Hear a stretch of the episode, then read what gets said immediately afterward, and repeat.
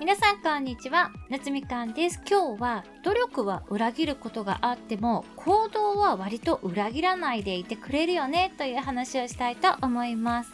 こう見えてもね私も一応努力をしていた時代っていうのがあるんですよ。特に若い頃はめちゃくちゃ努力していました。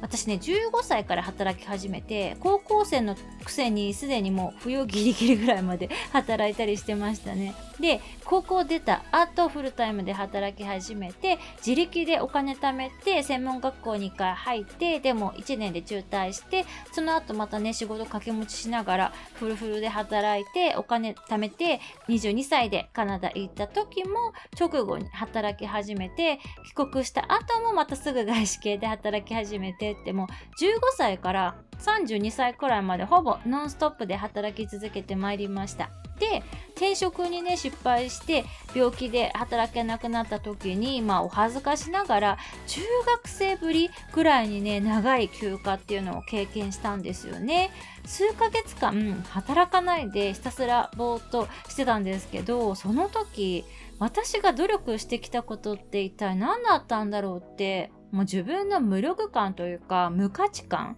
に絶望していました。当時の私は努力はいつか報われるって本当に信じてたんですよね。努力してコツコツ真面目に働いてたら、まあ、きっとね、明るい未来が待っているんだろうなっていうふうに思っていました。でも、あんなにね、必死で努力して働いたのに、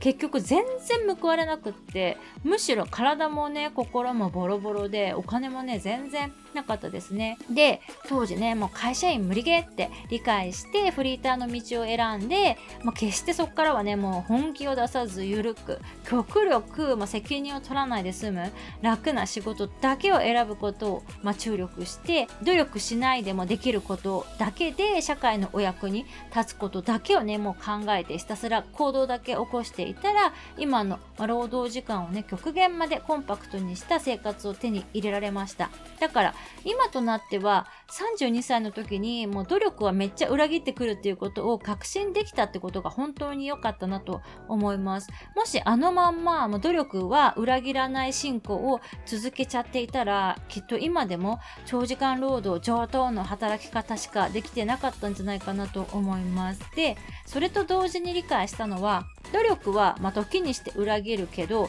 行動はね割と裏切ることが少ないなということですじゃんけんと同じで、まあ、勝率3割の勝負だったとしても、じゃんけんすること自体、回数をね、増やしていけば、勝つ回数も、まあ、自然と増えるわけですよね。勝負すること。まあ、そのじゃんけんがたったの1回勝負しかできないものだとすると、もう負けるのめっちゃ怖いとか思うかもしれないんですけど、怖さと、まあ、お友達になって、ひたすら何十回もじゃんけんし続けていたら、まあ、そのうち何回かは、まあ、絶対勝てるんですよ。だからやっぱり私は引き続きね、行動だけはし続けていきたいなと思います。まあでも、皆さんもね、ご存知の通り、私、行動力モンスターなので、誰にお願いね、されなくても、一人で勝手にじゃんけんし続けられちゃうんですよね。だから私みたいに、じゃんけんしている回数がもう半端なく多い人って、負けてる回数もめちゃくちゃ多いんですよ。みんなその負けの話しないだけで私も失敗はもうめちゃくちゃしてきてますからね実際にうまくいかなかったビジネスもめっちゃあるし